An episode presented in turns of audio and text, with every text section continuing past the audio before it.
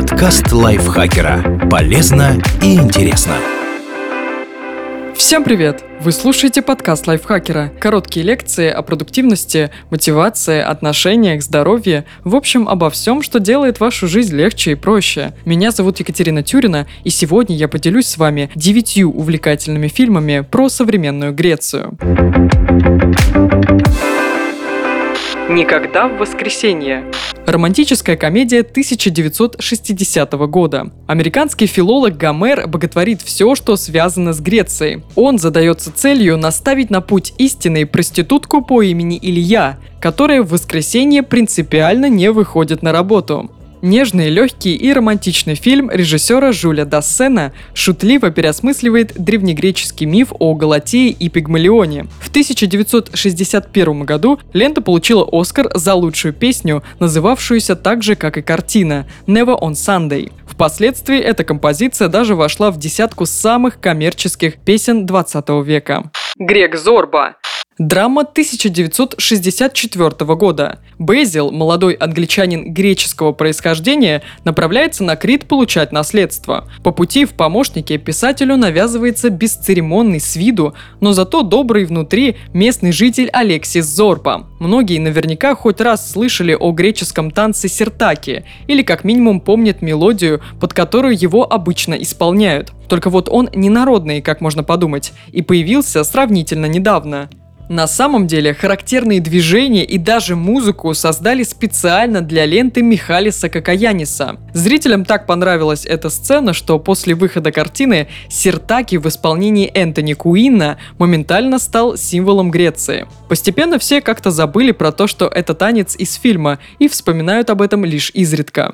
Ширли Валентайн Драма, комедия 1989 года. Британская домохозяйка Ширли Валентайн, устав от быта, вместе с подругой едет в двухнедельное путешествие в Грецию. И там обаятельный владелец таверны по имени Кастас возвращает ей ощущение полноты бытия. Роль Ширли Валентайн сыграла британская актриса Полин Коллинз.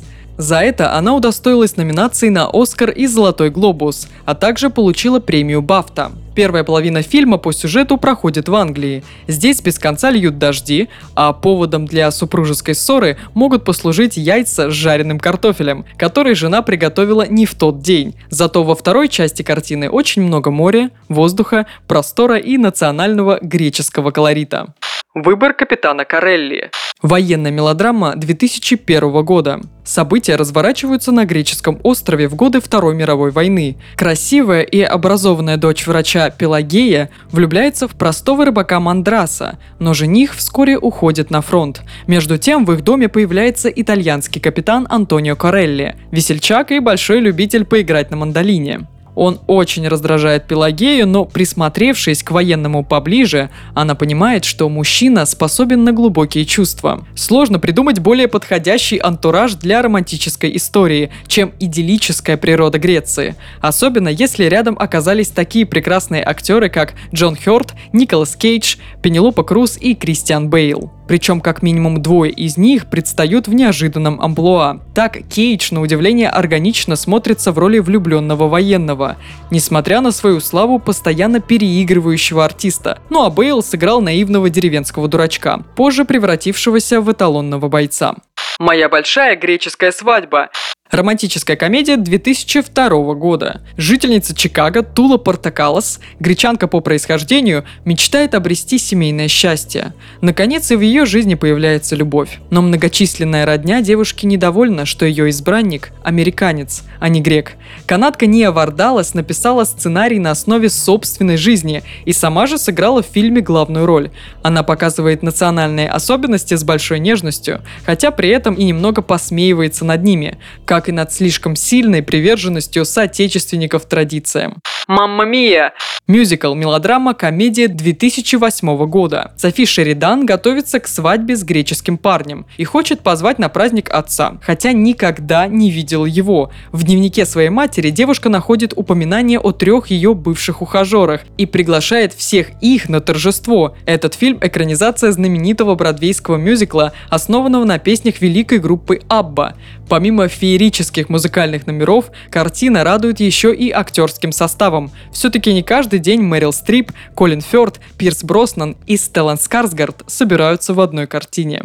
Мое большое греческое лето. Мелодрама, комедия 2009 года. Американка Джорджия приезжает в Афины преподавать в университете, но ее увольняют, и героине приходится временно трудиться автобусным гидом. Проблем ей добавляют экскурсовод-конкурент и угрюмый водитель-бородач. Еще одна работа Нии Вардалас, создательницы большой греческой свадьбы. Фильм полон отсылок к национальной культуре. Например, Джорджия поет на пляже песню «Never on Sunday» из киноленты «Никогда в воскресенье». Встретятся здесь и более очевидные детали. Акрополь, греческий салат, 300 спартанцев и сиртаки.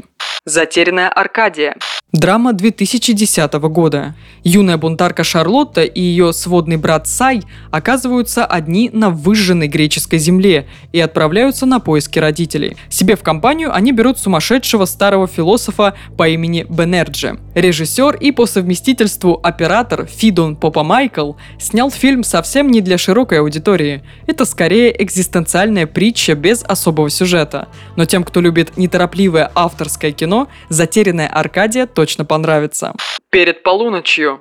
Драма 2013 года.